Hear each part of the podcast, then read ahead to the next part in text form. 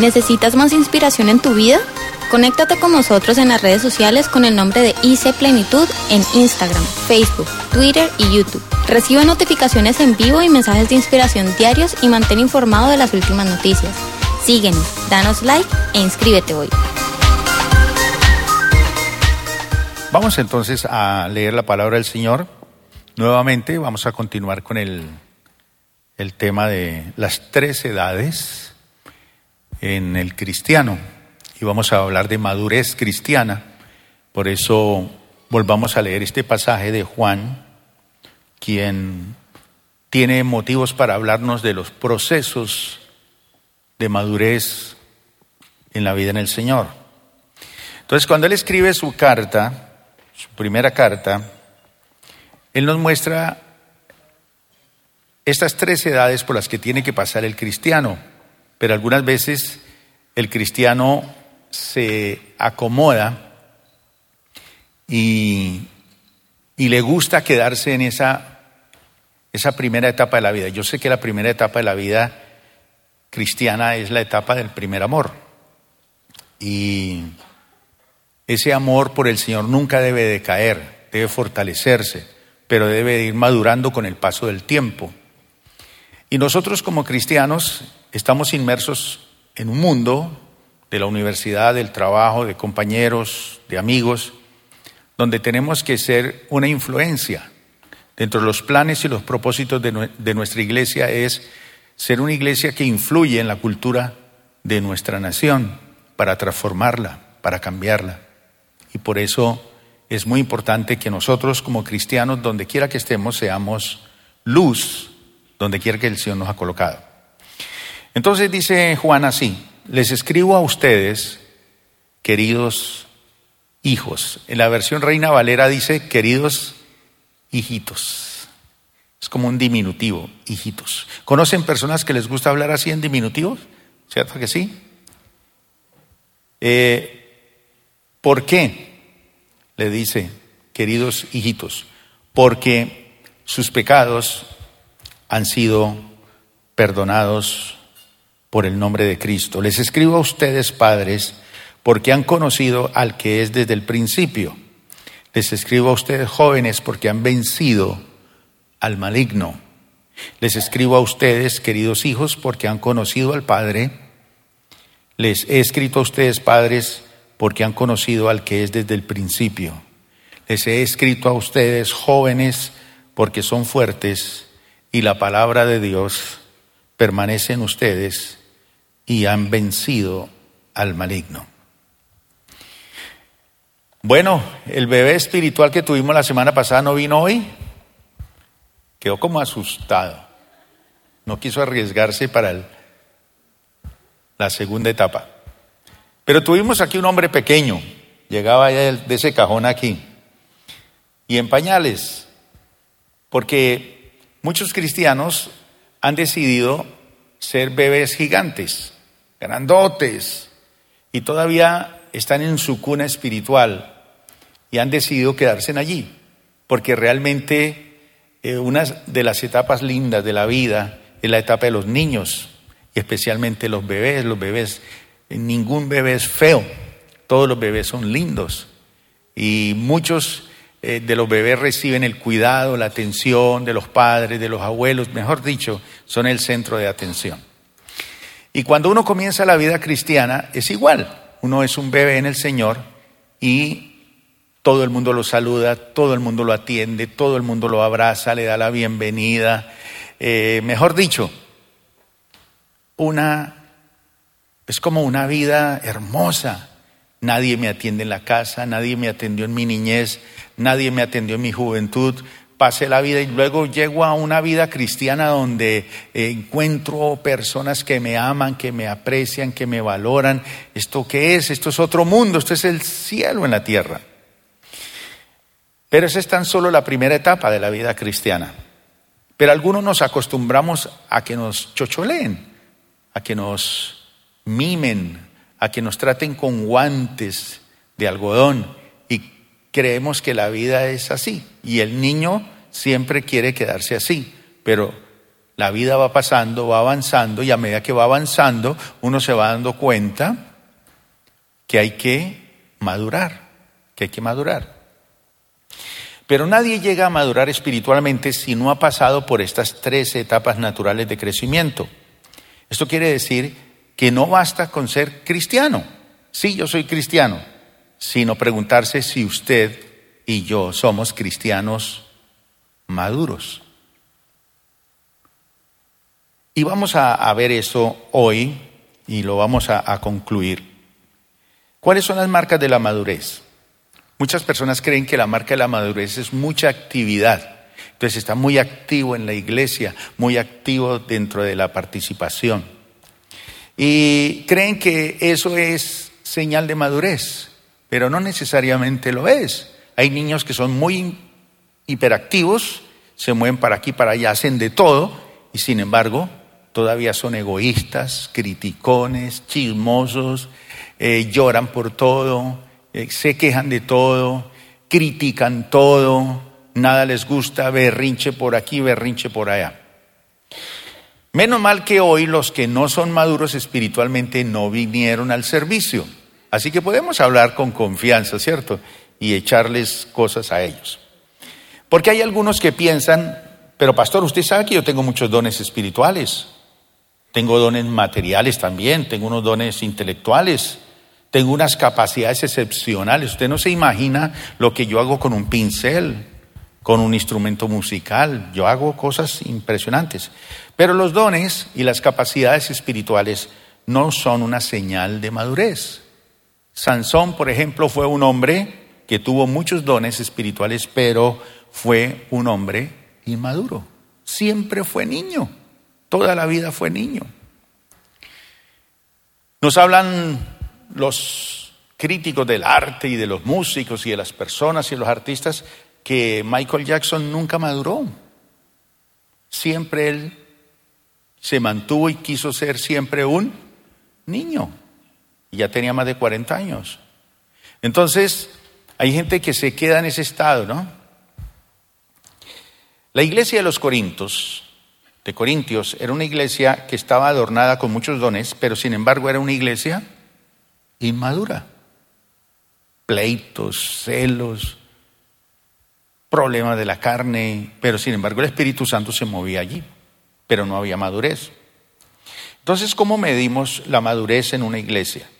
La, maduremos, la, medimos por el crecimiento espiritual, y, pero también tanto por la calidad como por la cantidad. Entonces, si crece en número, pero también la calidad de una persona.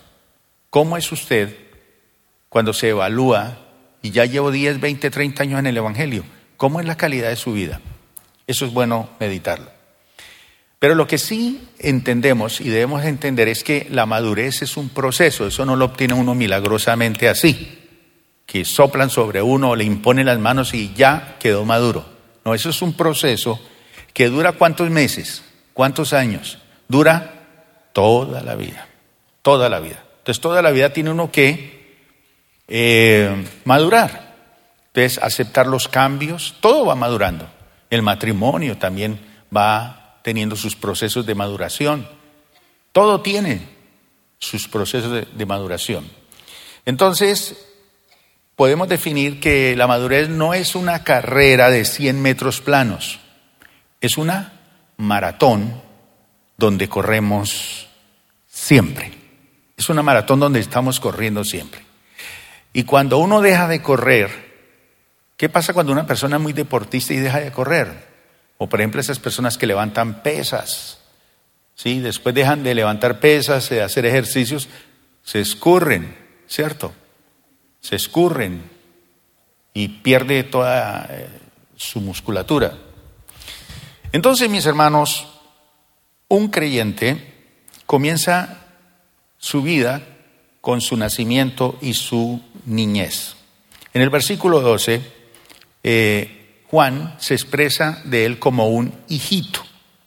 Un creyente nuevo es un hijito, un hijito perdonado. ¿Y a quién no le gusta que le perdonen las cosas? ¿Cómo se porta un niño cuando merece una paliza y el papá o la mamá lo perdonan. ¿Cómo se siente? feliz, encantado. Y llega a tal punto de tomar decisiones que él dice, bueno, si lo vuelvo a hacer, yo sé que mi papá y mi mamá me perdonan. Porque es que es una experiencia única. La salvación, el perdón es una experiencia única. Pablo, por ejemplo, dijo que él nos dio vida cuando aún nosotros estábamos muertos en nuestros delitos y pecados. También Pablo dice que eh, las cosas que pasan en el nuevo creyente, si alguno está en Cristo, nueva criatura es. Entonces, algo lo emociona a uno cuando uno comienza la vida cristiana, es que sus pecados hayan sido perdonados. Pero no es fácil aceptarlo. Yo oí el testimonio de Richie Ray y Bobby Cruz cuando comentaban su testimonio y decían que ellos habían demorado como seis meses para entender, reconocer que habían sido perdonados de lo malos que eran, de la vida que habían llevado. Pero llegaron a reconocer que habían sido perdonados como seis meses después de su vida cristiana. Algunos de nosotros también hemos pasado por esa etapa. ¿Cuántos están felices de haber sido perdonados? Eso es bonito, pero ojo, no puede quedarse en esa etapa. Debemos crecer. Eso es lo que se conoce como madurez espiritual. Veamos lo que dice Hebreos sobre la madurez espiritual. Dice el escritor de Hebreos en el capítulo 5, versículos 12 al 14. Dice, hace tanto que ustedes son creyentes que ya deberían estar enseñando a otros. En cambio, en cambio, necesitan que alguien vuelva a enseñarles las cosas básicas de la palabra de Dios. Son como niños pequeños que necesitan leche y no pueden comer alimento sólido. Y eso es lo que dice el escritor de, de Hebreos. Dice, pues el que se alimenta de leche sigue siendo bebé. ¿A quién le gusta ver un bebé tomando leche? Es delicioso. Eso es maravilloso ver un niño ahí o tomando el biberón o pegado a su mamá. Pero ese momento es un momento que lo de allí, verá. ¿Qué berrinche le hace el niño? El que se alimenta de leche sigue siendo bebé y no sabe cómo hacer lo correcto. No sabe cómo hacer lo correcto. Eso es lo que pasa con un niño. Él no sabe lo que es correcto e incorrecto. Él sencillamente. Y sigue diciendo así, el alimento sólido es para los que son maduros, los que a fuerza de práctica están capacitados para distinguir entre lo bueno y lo malo. Es decir, tiene una capacidad de discernimiento. El discernimiento es una capacidad de las personas maduras. Y la Biblia habla de un don de discernimiento. Pero una de las características que dice aquí el escritor de Hebreos es que la niñez, su característica es una característica que todos la conocemos, es una característica de egoísmo. Ponga al niño a compartir el juguete, ponga al niño a compartir la galleta. Hmm. Bueno, ahí comienza, en el mismo comienzo de la, de la vida, comienza a manifestarse el desafío de la madurez. Entonces la mamá le dice, mi hijito, aprenda a compartir y él escucha y compartir, dar media galleta, como así. Pero aún así, no cede, porque él es difícil. ¿Y quién es un niño? Todos los bebés son hermosos, despiertan ternura, despiertan admiración. ¿Hay alguno aquí que odia a los niños? Levante la mano. Hay, gente que odia a los niños, pero los niños despiertan ternura y admiración. Pero los niños son los seres más egoístas que existen. Entonces usted lo tolera por un momentico, pero ese egoísmo usted no lo tolera. Usted dice, ¿cuándo va a aprender este niño? Entonces algunos le enseñan a punta de tabla, otros les queman las manos, otros eh, los cuelgan allá a un árbol, no sé. Lo cierto es que ellos nunca van a ayudarte a limpiar la casa. Para ellos no, no nace eso, no tienen ninguna consideración. Ellos despiertan a la mamá a las 4 de la mañana y le roban su precioso sueño y no les importa absolutamente nada. Esa es la característica de los niños. Roban el tiempo de los demás, molestan, fastidian y todo, pero ese es su mundo. Y hay que tolerarlos y hay que enseñarles a pasar esa etapa. El problema es cuando la gente se queda allí. 1 Corintios capítulo 13, versículo 11, leíamos la semana pasada cuando Pablo dice de su niñez y su adolescencia y su juventud, su edad madura. Dice, cuando yo era niño, hablaba, hablaba. ¿Usted conoce gente todavía después de los 40 años que hablan como niños? ¿Sí? Como niños, como una niñita. Pablo dice, yo era niño, cuando yo era niño, hablaba como niño. Pero no solamente hablaba como niño, sino pensaba como niño. Mi galleta es mi galleta, mi carro es mi carro. Razonaba como niño, porque el niño razona a su eh, edad. Él piensa que... Yo les conté en estos días que hablé con mi nieta y le dije que yo estaba allá y que a medianoche estuviera pendiente que yo iba a llegar. Al otro día la mamá me llamó y me, insultó y me dijo, Usted no me dejó dormir la niña. Ella tiene que acostarse temprano porque tiene que ir al colegio. Se durmió a la medianoche. ¿Por qué? Estaba esperando al abuelo. Razona como niño. Pero Pablo dice, cuando llegué a ser adulto, ¿qué? Dejé atrás las cosas de niño. Uno tiene que ser niño en la malicia pero maduro en la forma de pensar, es lo que dice la palabra. Entonces hay que dejar atrás la niñez espiritual. Ah, cierto que Jesús dijo que si no nos hacemos como niños, no entraremos al reino. Porque esa es una etapa donde uno razona menos que ahora. No, a Dios me lo tienen que mostrar así, así, así. Y ese ha sido el, el teje-maneje de todos los pensadores a lo largo de la historia, Dios, la existencia, la vida, la muerte. El filosofar existe por eso. Pero lo que la palabra del Señor nos enseña aquí es que hay que sacar ese niño de la cuna espiritual. Yo tengo que sacar ese niño de la cuna espiritual y tengo que ayudar a las personas nuevas en el Señor a que salgan de esa cuna espiritual. Por ejemplo, hay personas que aún después de 50 años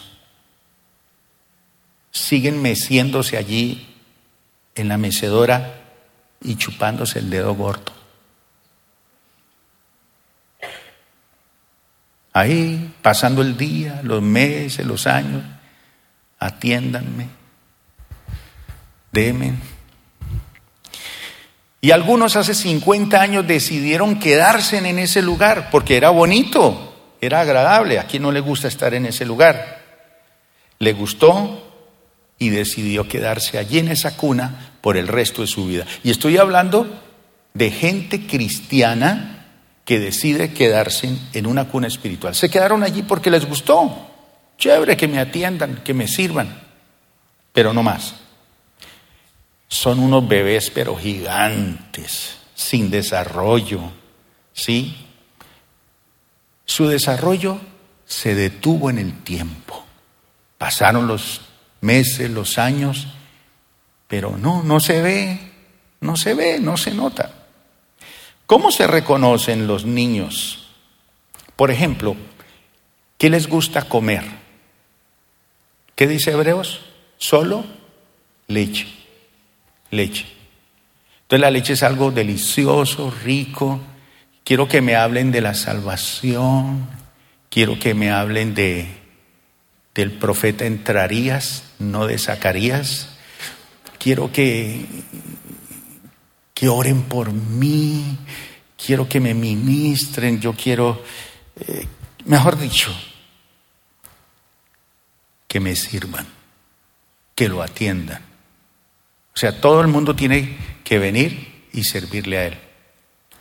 Son aquellos que están prestos para criticar todo lo que se hace Cambiaron el escenario, lo critican. Le suben las sillas, critican.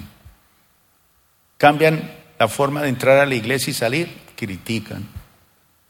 Cambian eh, las arepas en, en la cafetería, las critican. Todo lo critican.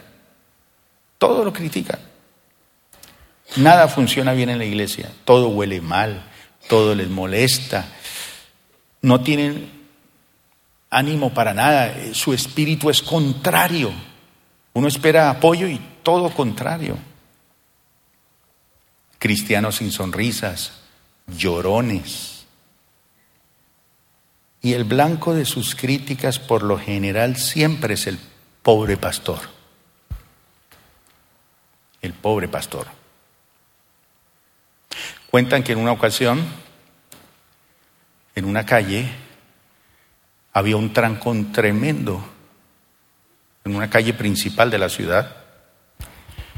Y resulta que allí había un burro tirado en el piso y no se quería levantar.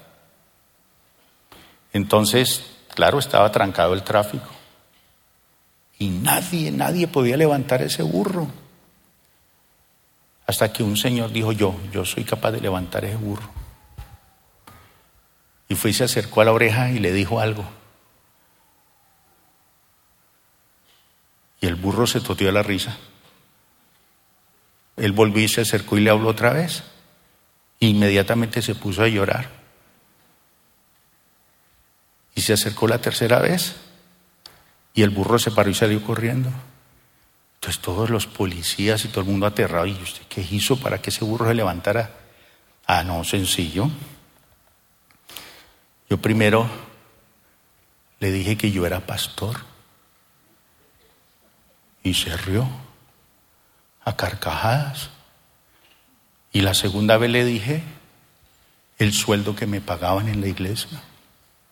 Se puso a llorar. Y la tercera vez le dije, ¿usted no le gustaría ser pastor?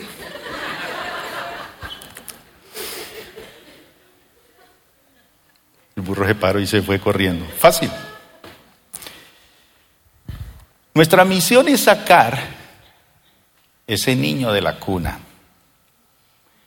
y traerlo al terreno del crecimiento, del desarrollo espiritual, servir para algo, servir para algo, mi hermano. No deje que los años y la vida pasen así tan fácil. Entonces decíamos que esa etapa es linda, pero pero allí no se puede quedar uno, tiene que avanzar. Y vamos a la segunda edad, que es la edad de la juventud, que es una característica de los jóvenes, vigorosos. Les cuento que hace un mes estoy yendo al gimnasio.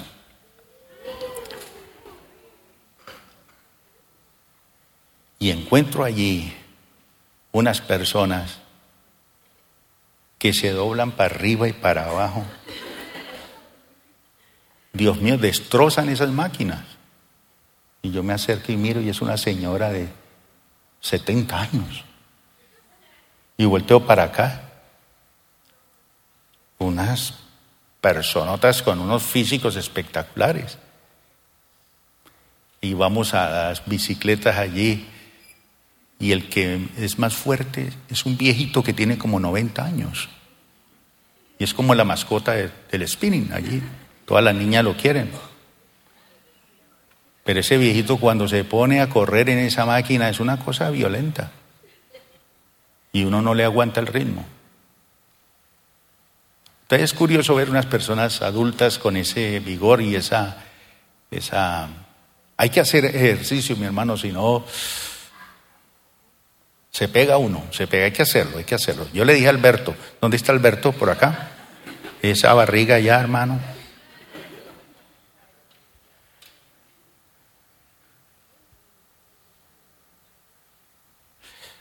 Yo creo que se puede establecer una división entre la juventud y la madurez. La juventud acaba cuando termina el egoísmo. Ese egoísmo que tiene uno de chiquito y que de alguna manera entra con ese egoísmo en la juventud, pero la juventud acaba cuando usted termina de ser egoísta. Y la madurez empieza cuando uno empieza a vivir para los demás. Vivir no para uno, sino para los demás. Entonces usted piensa en, en ser maduro en el Señor, ¿cuándo? Cuando usted sirve a los demás. El Señor dice, de gracia recibiste, de gratis recibiste, ¿qué? Dar también de gratis. Y el Señor dice, dad y se os dará. Si usted se sigue encerrando en sí mismo, muere solo, muere solo. No tendrá amigos, no tendrá nada, vivirá encerrado en su mundo.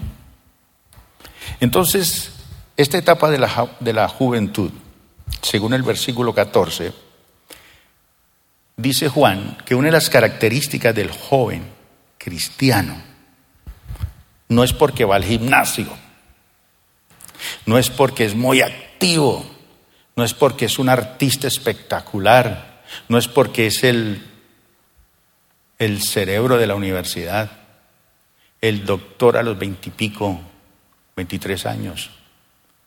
No.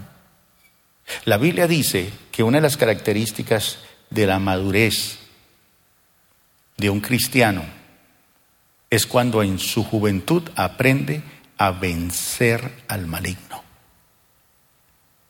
El maligno. Y la juventud, durante el tiempo de Juan, el que habla de eso, porque él conoce a Jesús joven, él conoce a Jesús joven. Cuando él ya escribe sus cartas es un hombre ya adulto, mayor. Pero una de las características de la juventud de Juan es porque él dice, una de las características del joven es vencer al maligno. Él aprendió a vencer al maligno. ¿Cómo él era joven? ¿Qué quería cuando él estaba joven y vio a Jesús, esa estrella poderosa? Con su mamá le piden que cuando él esté en el reino, él quiere estar a la derecha y su hermano a la izquierda. Cuando van a la ciudad los samaritanos a predicar y la gente no, no, no acepta el Evangelio, como que se hacen los locos y no le prestan atención. Quiere, Señor, que oremos y que caiga fuego del cielo y queme todos los samaritanos. Ese era Juan. Pero Juan nos dice que una de las características de su vida fue esa, vencer el maligno. Los músculos de la juventud cristiana son muy importantes. ¿Y sabe cómo se entrenan los músculos espirituales del joven cristiano? No hablo de joven, joven, sino de aquel que pasa a la niñez, a la juventud en el Señor, que ya lleva unos meses, unos años caminando con el Señor. ¿Sabe cómo se, se ponen fuertes esos músculos? Cuando usted entra en las batallas espirituales. Si usted cree que convertirse al Evangelio es que ya no van a haber batallas en la vida ni problemas, se equivoca, mi hermano. Todos los seres humanos tenemos batallas espirituales. ¿Cuál ha sido su batalla? ¿Cuál ha sido su batalla más tremenda? ¿Cuál ha sido la cosa más difícil que usted ha tenido que encarar? ¿Sostener su matrimonio? Eso es una batalla. ¿Sostener su fe es una batalla? ¿Vencer las tentaciones es una batalla? Entonces, esta declaración de Juan nos pone al descubierto una extraordinaria señal de la madurez cristiana. Y es que hay muchos enemigos que uno tiene que enfrentar y vencer como cristiano. Cada uno de nosotros tenemos un tipo de enemigo. Usted sabe cuál es ese. Pero vencer al enemigo, vencer al maligno es una de las grandes victorias que tiene el cristiano que comienza a madurar. Pero aquel que pasan los meses, pasan los años y es que hermano, no sé, yo creo que la venida del Señor ya se acerca, este mundo está muy dañado, este mundo está perdido, es que Cali, yo no sé, Cali sería otra ciudad si no tuviera esa feria en diciembre, yo no sé, el mundo me asedia, no sé qué hacer. Entonces, en la escala de la madurez espiritual, esta es muy deseada. Y en esta etapa, pues, Se quedan atrás los biberones. Ante una batalla espiritual, usted no la puede enfrentar. ¿Ah? ¿Mm? ¿Mm? Por ejemplo, ¿qué desafío tiene que enfrentar un joven? Por ejemplo, su primer noviazgo. Le entrega todo su, corazón como un baboso ahí al muchacho, a la muchacha. Y eso tiene en el mundo pegado con saliva. Apenas se seca la saliva, se acabó el compromiso. Y entonces, ¿quién recoge ese muchacho y esa muchacha? Ni vuelven a la iglesia porque los dos se enamoraron en la iglesia. Son batallas de la vida, batallas. La muerte de un ser querido, perder todo. Estoy estudiando y ya se murieron mis padres, no puedo seguir estudiando, se acabó. Soñaba ser ingeniero, ahora me toca hacer otra cosa. Batallas de la vida. Entonces, aquí es donde se acaban los pañales y los biberones y hay que enfrentar lo que nosotros denominamos la categoría de la guerra espiritual. Y la guerra espiritual no es solamente que usted ore y ore y ore y eche fuera demonios, sino que usted sea victorioso sobre el maligno. Sí, Cali, sí, el mundo, sí, claro, pero usted vive en una victoria sobre el maligno, no lo puede vencer. Yo sé que hay personas que dicen, usted no tiene que tenerle miedo al diablo.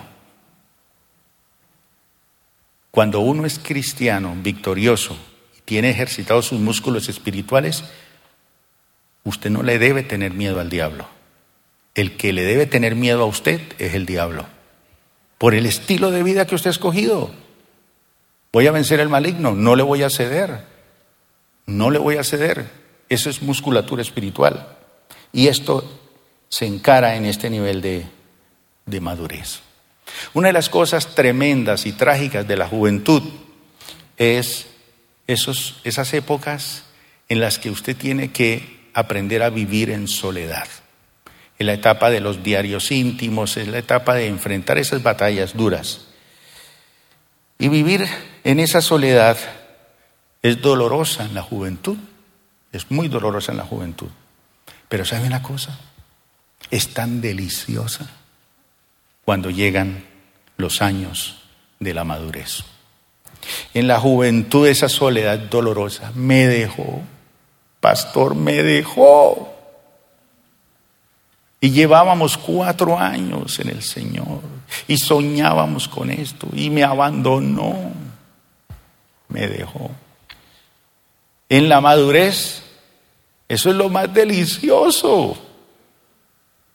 Uno quiere estar solo, que todos lo abandonen déjeme solo.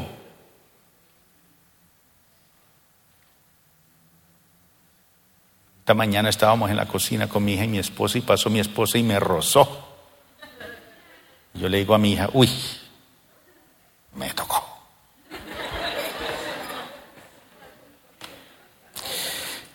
Ay, mi hermano, no basta ser un cristiano si usted no está en el campo de la batalla.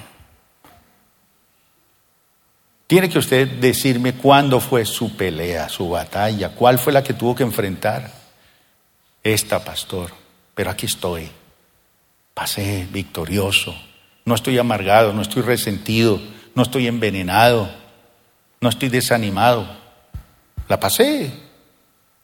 No, se contenta solo que sus pecados han sido perdonados, se contenta de que es una persona que tiene sus batallas espirituales, pero que vence al maligno. El maligno le tiene temor a usted. Él sabe quién es usted. Es una persona que toma la decisión. Yo recuerdo un hermano aquí que estaba alabando al Señor aquí en el culto y llegaron corriendo de la casa de decirle, salga de la iglesia, camine. Su hijo acaba de morir en una piscina, en un lago. Se estaba bañando y allí había un cable suelto y murió, se electrocutó. Y entonces él dice, pero ¿por qué me sacan de la casa del Señor? Ya no puedo hacer nada. Déjeme adorar al Señor y termino. Y esperó que terminara el culto y viajó para esa ciudad a reclamar el cadáver de su hijo. Madurez, madurez. Otros es pescueza y, ¿cómo así? Hay que saber, mi hermano, estar en el campo de la batalla. Pero vencer al maligno es una señal de madurez. ¿Cómo es usted con el maligno? ¿Se deja usted vencer fácilmente? ¿O usted lo vence? Eso es señal de madurez. Si todavía usted está en esa etapa en que, no, cada rato caigo y caigo y caigo. Entonces, madurez significa ser un cristiano fuerte, fuerte. Por eso Juan dice, os escribo a ustedes jóvenes porque sois fuertes. Y la fortaleza espiritual se obtiene de eso, que se ha ejercitado con los problemas, problemas con los hijos, problemas con el esposo, con la esposa, problemas con la vida, problemas económicos, problemas de salud, muchos problemas. Entonces eso hace que usted sea fuerte. Entonces a veces una persona dice, ay, yo quiero hablar con tal persona porque yo lo noto como fuerte en el Señor. Pero ¿cómo obtuvo él esa fuerza? por sus batallas, por ejercitarse, por poner en acción su fe. No moriré, sino que viviré. Todo lo puedo en Cristo que me fortalece. Caminaré sobre las aguas. Caminaré en el medio del fuego porque no estoy solo. Todo eso es lo que hace que uno coja músculos espirituales. De resto, ingerido espiritual. Proverbios capítulo 20, versículo 29. Dice así, con respecto a los jóvenes. Proverbios 20, 29. Dice que la gloria de los jóvenes es qué? Es su fortaleza. Si algo uno admira de un joven es su fortaleza para levantar las cosas, para cogerlas, para cargarlas. Ya una persona con más edad quiere hacer eso y se agacha, eso traquea todo ya. Pero la gloria de los jóvenes es su fortaleza, pero la hermosura de los viejos la vejez. Un viejito es hermoso, hermoso. Eso es algo que, es característico. Entonces la fortaleza de la juventud espiritual muestra a ese grupo que ha logrado vencer muchas de sus debilidades.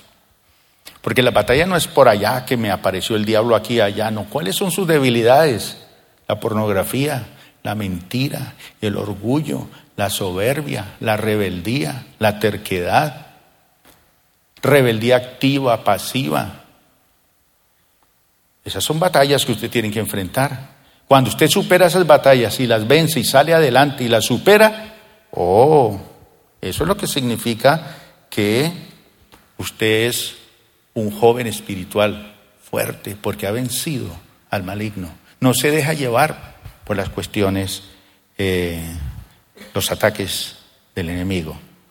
Pero otra característica que tiene una persona joven, musculosa espiritualmente, es una persona que no solamente es fuerte por sus batallas que ha encarado, sino porque aprende a soportar las flaquezas de los débiles. Esa es una característica del joven espiritual, que sabe soportar a los más débiles en la fe. Lo soporta, lo tolera. Levante la mano aquí los que fueron niños. A ver. Los que fueron jóvenes.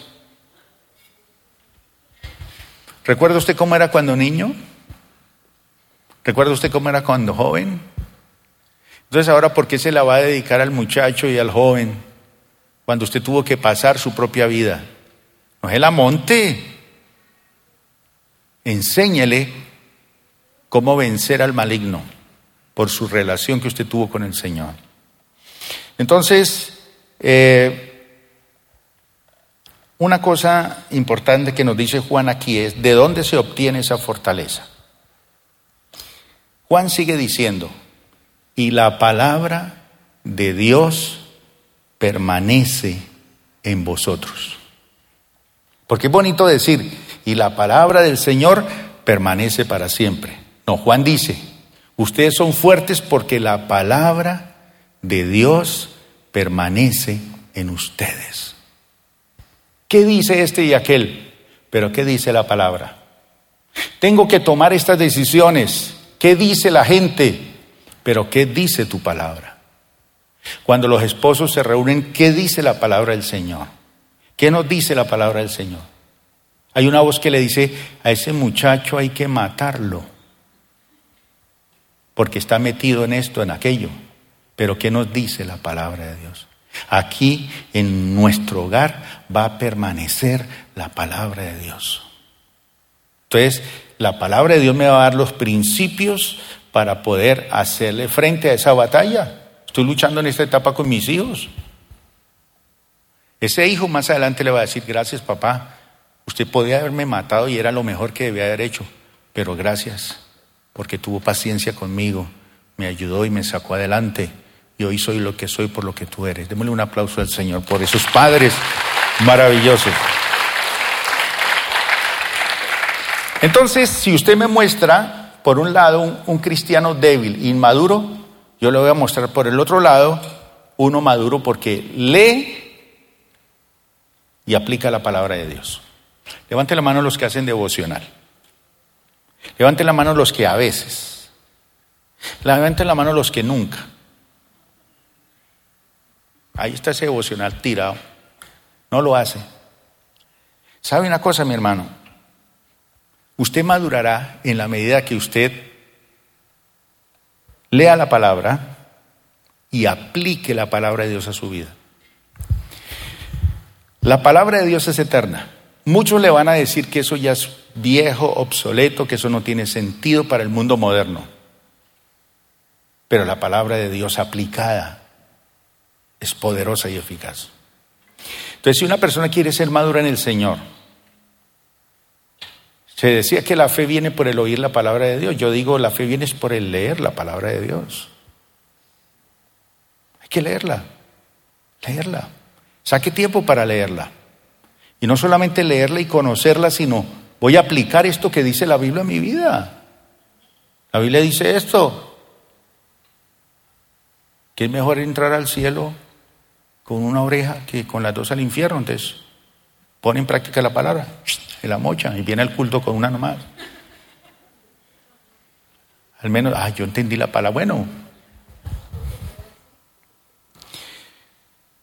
hay cristianos que son tan fuertes como un roble. ¿Por qué? Permanecen en la palabra. No negocian la palabra. La palabra de Dios dice esto y esto y esto. Y nunca cederé. La palabra dice esto. Creo en lo que dice la palabra. Seamos cristianos de este tiempo que todavía la palabra de Dios permanece en nosotros. Eso es maravilloso. Eso es maravilloso. Bueno, hubo un famoso psicólogo, él era más... Eh, Era un hombre muy, muy interesante en el campo de la psicología clínica y este hombre tuvo que pasar varios años en los campos de concentración nazi y él siempre vio a todos sus compañeros con los que entró a los campamentos nazis en, en el sufrimiento, en el estar en el frío sin calzado, estar a punto de morir en alguna ocasión uno de sus soldados le apuntó y se le encasquilló el, el revólver y no disparó, no lo mató. Le apuntó a otro y ahí sí disparó. Entonces estuvo en un campo de concentración, pero él siempre, siempre que estaba allí, dice que él se veía que todo había pasado y él dando conferencias por todo el mundo acerca de cómo enfrentar la barbarie, el dolor y las cosas duras de la vida y salir victorioso en medio de eso. Y él escribió estas palabras que se las voy a leer. Él dijo que el amor infantil sigue un principio. Ese amor infantil sigue el principio de amo porque soy amado. Amo porque soy amado. Entonces el niño, cuando siente que alguien lo ama, si el profesor lo ama, lindo en la clase, ama porque es amado. Y luego él dice, el amor maduro sigue el principio, soy amado porque amo. soy amado porque amo. Y sigue diciendo él, el amor inmaduro dice, te amo porque te necesito. Te amo porque te necesito. ¿Por qué me amas? Es que yo te necesito. Y el amor maduro dice, te necesito porque te amo. ¿Cómo van cambiando los conceptos? Esto lo decía él eh, al pasar por todos esos momentos difíciles, ¿no? El amor infantil, el amor inmaduro, el amor maduro y cómo va uno evolucionando. Pero fíjese que así somos nosotros en la iglesia. Amo porque me aman. Si no me aman, no vuelvo. O yo amo esta iglesia. ¿Por qué? Porque es que yo necesito esta iglesia. Yo la necesito. No, te necesito porque te amo. ¿Y cómo demuestro mi amor por mi iglesia? Por mis hermanos. Entonces lo que dice, soy amado porque amo. Cuando uno siembra, cosecha. El niño siempre espera que le den y le den y le den. En el versículo 14, Juan escribe dos veces a los hijitos y a los jóvenes, añadiendo algo distinto.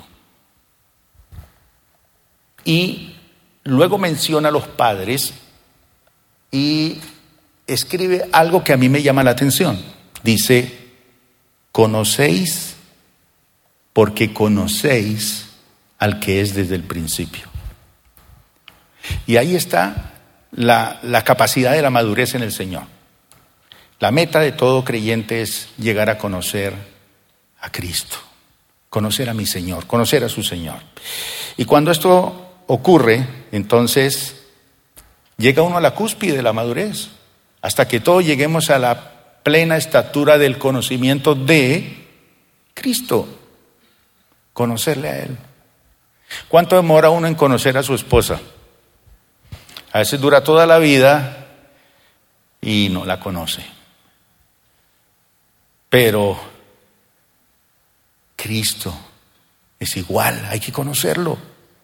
Y pasamos días, meses y años y lo vamos conociendo, lo vamos conociendo.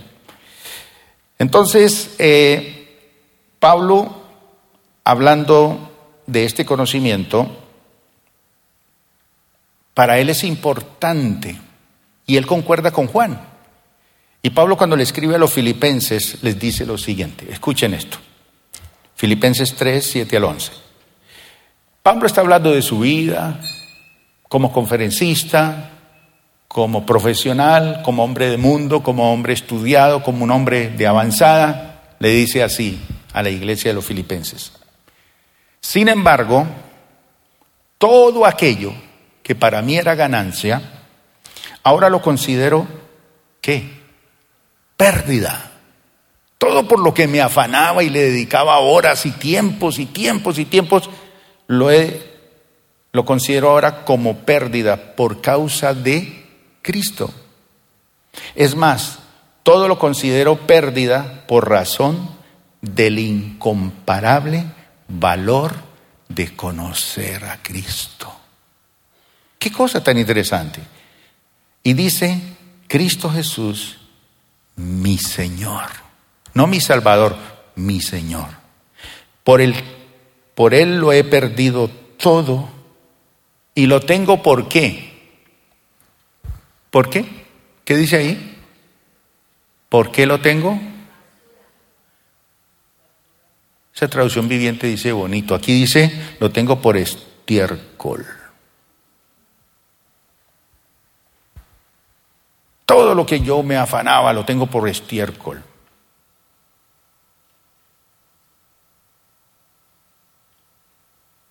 A fin de ganar a Cristo.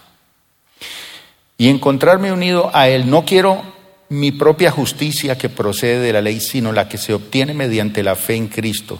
La justicia que procede de Dios, basada en la fe.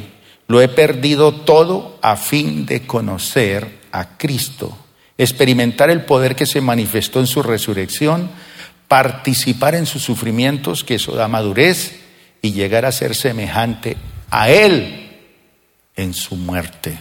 Así espero alcanzar la resurrección de los muertos. Todos ustedes y yo vamos a morir. Algunos no, si suena la trompeta y viene el rapto de la iglesia, pues nos vamos. Pero si no, nos toca a todos morir. Pero sí vamos a resucitar. ¿Sabe por qué? Porque en el cielo, en la presencia de Dios y en la vida futura, usted no le sirve ese cuerpo que tiene. No le sirve. Porque es inmaduro, porque, mejor dicho, está enfermo, está cansado, inclusive está aquí, pero usted no está aquí. Usted como que se sacó aquí, ay, ¿cuándo llegué yo acá?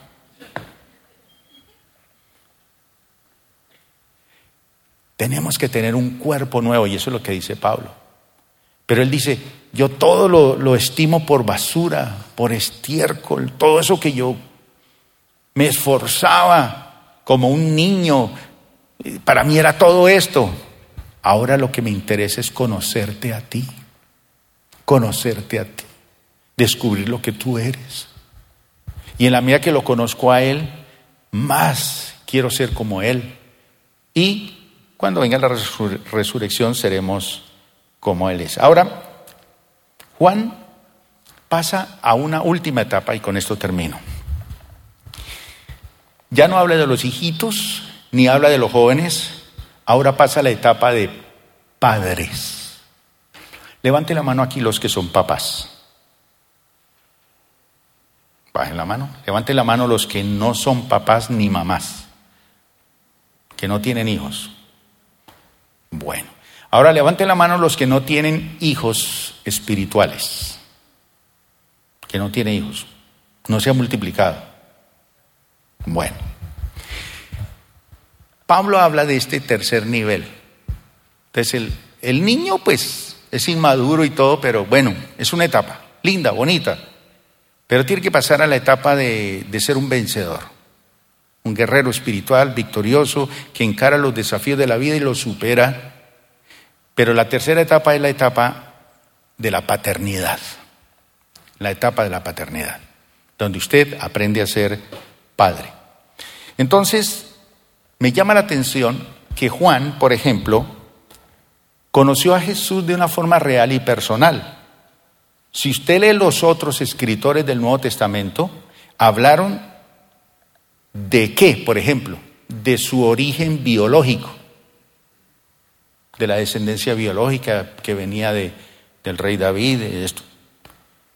Pero Juan habla de Jesús desde el principio de la eternidad.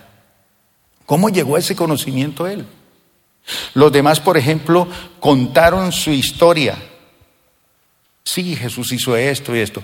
Juan habla de su divinidad. ¿Cómo conoció él eso?